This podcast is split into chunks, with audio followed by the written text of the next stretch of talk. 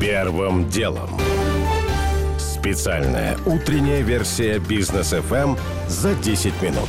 Доброе утро. Сегодня 14 октября. Я Игорь Ломакин. Это подкаст «Первым делом» для начала о том, что случилось, пока вы спали. Владимир Путин дал интервью журналистке американского телеканала CNBC Хедли Гэмбл среди заметного. Президент отказался отвечать на вопрос, что он думает о своем преемнике и действительно ли хочет оставаться на посту президента до своих 84 лет. Путин сказал, что Конституция позволяет ему баллотироваться на следующий срок, но никаких решений на этот счет пока не принято. Путин сказал, что США совершают большую ошибку, используя свою валюту как санкционный инструмент. Санкции и быстрый рост американского госдолга подрывают позиции доллара. И хотя Россия пока не стремится уйти от расчета в нем в своей торговле энергоресурсами, она вынуждена рассматривать различные меры для обеспечения стабильности своей финансовой системы. Также президент согласился, что Алексей Навальный, отбывающий срок в колонии, находится не в самых лучших условиях для жизни. Но он не один такой, кроме него есть и другие люди, которые также нарушили российские законы, и мы никого не собираемся ставить в какие-то эксклюзивные условия, в том числе и тех, кто прикрывается политической деятельностью, сказал Путин. ЦИАН подал документы в комиссию по ценным бумагам и биржам США для проведения IPO на Нью-Йоркской фондовой бирже. Параметры размещения, такие как количество акций и ценовой диапазон, пока не определены. Планируется, что акции в ходе IPO будет продавать как сама компания, так и ее нынешние акционеры. В Минэнерго поддержали идею установить для майнеров криптовалюты повышенные тарифы на электроэнергию. Глава ведомства Николай Шульгинов заявил, что вопрос прорабатывается, и для поддержания надежности и качества энергосбережения надо исключить ситуации, когда майнерам электричество достается по тарифам для населения. Россия объявила о миграционной амнистии в отношении 158 тысяч граждан Узбекистана, которым ранее был запрещен въезд в нашу страну. Об этом сообщает на своем сайте посольство Узбекистана, не уточняя подробностей, кроме одной о том, что лиц, депортированных из России, на основании решений судов амнистия не касается. Мужчина застрелил насмерть из лука пять человек в норвежском городе Консберге. Еще двое ранены, сообщают местные СМИ. Нападавший задержан, он вроде бы действовал в одиночку. Дома у него прошел обыск, имя убийцы не называется. Известно только, что ему 37 лет, и он гражданин Дании. МИД Украины обратился к властям Кабо Верде из-за назначения послом России в этой республике Натальи Поклонской. Киев заявляет, что экс-прокурор Крыма разыскивает с Украиной за госизмену и находится под санкциями Украины, ЕС, США, Канады и Японии. А реакция африканского государства на заявление украинцев пока неизвестна. Первым делом.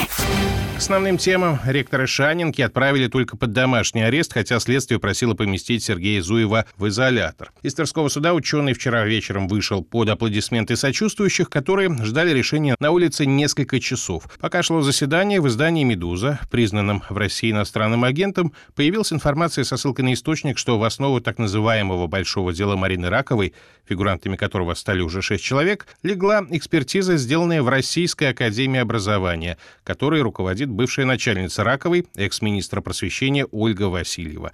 Источник уверяет, что у двух чиновниц во время совместной работы был некий острый конфликт. И вот как публикацию прокомментировал адвокат Сергея Зуева Сергей Севрук. На самом деле ситуация такая. Действительно есть экспертиза. На наш взгляд, она некая формальная. Ее составили несколько сотрудников Российской Академии Образования. Но это заключение экспертов известно давно. В распоряжении следователя оно находится по меньшей мере два месяца. И вовсе не это было формальным поводом для того, чтобы попытаться заключить Сергея Эдуардовича под стражу. Мы не знаем, был ли конфликт между Раковой и Васильевой, но в те времена у министра, похоже, не было вопросов к подчиненной, которая, по версии следствия, в 2019 году пролоббировала выделение бюджетных средств, принадлежащему Минпросвещению Фонду новых форм развития образования. Уже этот фонд заказывал работы у субподрядчика, а именно у Шанинки. Как отмечает сегодня Георгий Бофт, есть расхожее объяснение, что прокладки наподобие такого фонда создаются, поскольку так, вроде бы, проще выделять бюджетные средства на нужные госведомства цели, но жизнь показывает проще только до пары до времени. Та же Ракова, чей карьерный взлет из алтайской глубинки загадочным образом начался после 2014 года, когда она стала сотрудницей агентства стратегических инициатив, успешно реализовала проект по созданию сети детских учебных центров по техническим специальностям «Кванториум». Проект поддерживал президент, работу Ракова высоко оценил вице-премьер Андрей Белоусов. По этой части к ней претензий нет. А по другой части, где фигурирует Шаненко с ее непростыми отношениями с властями, претензий претензии есть. Речь, скорее всего, идет не о буквальном хищении 50 миллионов, каковая сумма для чиновников министерского масштаба далеко не самая впечатляющая, а о нарушениях бухгалтерской отчетности. Касательно гуманитарных проектов для судебно-бухгалтерской экспертизы имеется огромный простор для субъективного толкования. Тем более, что и у бывшей начальницы Раковой теперь открылись глаза на имевшиеся нарушения, которые были незаметны ранее. Да даже если все отчеты и оформлены правильно, следователи все равно могут посчитать, что денег выплачено слишком много или что вообще можно было обойтись без такого проекта. Многие организации и НКО и так уже давно поняли, что лучше у государства вообще никаких денег не брать. Но поняли еще, видимо, не все. Георгий Буфт. Первым делом. Громкое решение Центрального районного суда Сочи наложило арест сразу на 11 тысяч земельных участков. Это более 7 тысяч частных домовладений, которые граничат либо находятся на территории Сочинского национального парка. И все в рамках дела о мошенничестве на миллиард рублей, расследование которого тянется уже 23 года. Если коротко, суть в том, что неустановленная группа лиц предоставляла в органы регистрации подложные документы на покупку прав собственности. Участки выводились под видом корректировки границ парка и потом продавались. Вот что рассказывает рассказывает один из покупателей земли, риэлтор из Сочи Павел Морозов суд без участия этих ответчиков арестовывает их имущество, даже не уведомляя. Это узнал, когда обратился уже с регистрацией права собственности на свой дом. В итоге вот мне регистратор звонит, так и так, у вас обременение, потому что суд наложил арест на ваш участок. Сейчас будем бороться. Во-первых, подадим встречный иск, а также иск о признании меня как добросовестного покупателя, потому что сделка была зарегистрирована Росреестром, а Росреестр является гарантом прозрачности сделки. По словам Павла, около трети участков из этих 11 тысяч находятся на территории парка. Почему Росреестр сделки разрешал, а Росимущество пропускало, вопрос открытый. Что теперь делать всем пострадавшим, а их теперь тысячи? Мнение гендиректора компании «Ваш финансовый партнер» в Сочи Игоря Пономарева. Нужно собирать все правоустанавливающие документы, особенно тех времен, когда вот это все с 98 -го года и дальше происходило, писать в ту же прокуратуру об закрытии дела, но правоустановка у всех на руках должна должна быть максимально подробная, потому что власти говорят, что многие земли выдавались людям путем неких приказов глав сельских администраций и так далее. На тот момент главы сельских администраций имели право это делать. А сейчас нам пытаются и всем говорить, что они не имели этого права делать. Закон обратную силу, что называется, стал вдруг иметь. Во всяком случае, 11 тысяч уголовных дел, а с каждым будут судиться по каждому участку, но ни одна правовая система не выдержит, это будет длиться годами. Поэтому я думаю, что найдется какой-то компромисс, и не все так страшно. С другой стороны, всем известно, насколько остро в Сочи стоит проблема с землей и самостроем. В городе активно сносят подобные строения. Как раз на этой неделе мэрия отчиталась, что только в этом году выявила еще 325 подобных объектов, более половины в Адлерском районе. Все это власти намерены сносить по суду. Первым делом.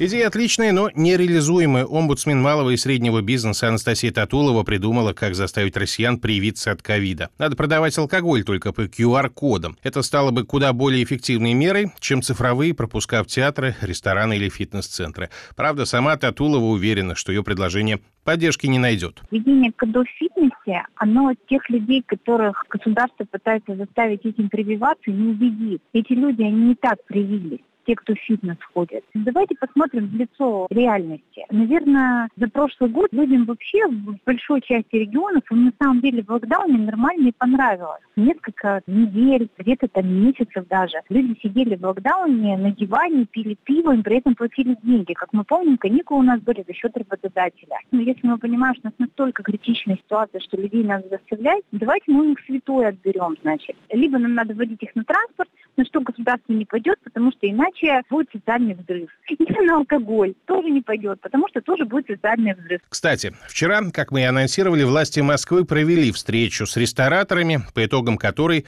Участник беседы, омбудсмен в сфере ресторанного бизнеса Москвы Сергей Миронов заявил Интерфаксу, введение новых ограничений, в том числе системы QR-кодов, не планируется. Первым делом. Национальный итальянский авиаперевозчик Алиталия совершит на этой неделе свой последний рейс. Знаменитую компанию с полувековой историей погубили, как ни странно, поезда. Дело в том, что значительная часть маршрутов была внутри самой Италии, а пассажиры с появлением скоростных железных дорог начали выбирать именно их. Например, самолетом от Рима до Милана лететь час, но к этому надо добавить еще несколько. Дорог в аэропорт, а потом из аэропорта контроль, посадка, высадка, получение багажа. Поезд же на скорости 360 км в час едет в Милан Милан из Рима 3 часа, без всех дополнительных ритуалов. В итоге сейчас по этому маршруту две трети трафика приходится на железную дорогу. Ждать ли подобного развития событий в России, говорит исполнительный директор агентства авиапорта Олег Пантелеев.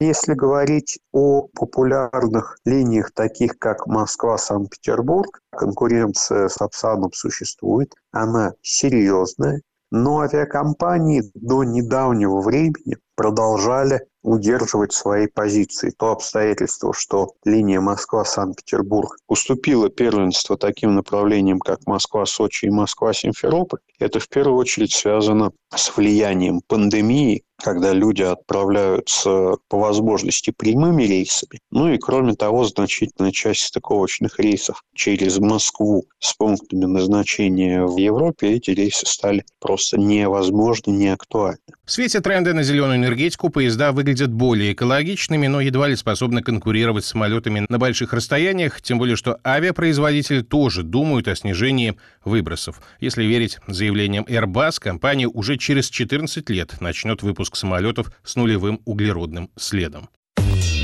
Первым делом. Уже не успеваю рассказать подробно о том, почему одной из болезней российской провинции стали долгострои, и о том, что Минюст предложил создать к 30 году 70 тысяч рабочих мест для отбывающих наказаний. Но нужны ли бизнесу такие работники? О том, правда ли, что в Беларуси вводят уголовную ответственность для подписчиков экстремистских телеграм-каналов. Официальных документов на сей счет до сих пор не опубликовано. У меня пока все. Это был Игорь Ломакин и подкаст «Первым делом». Кому мало, переходите в «Браткаст». Первым делом. Специальная утренняя версия бизнес FM за 10 минут.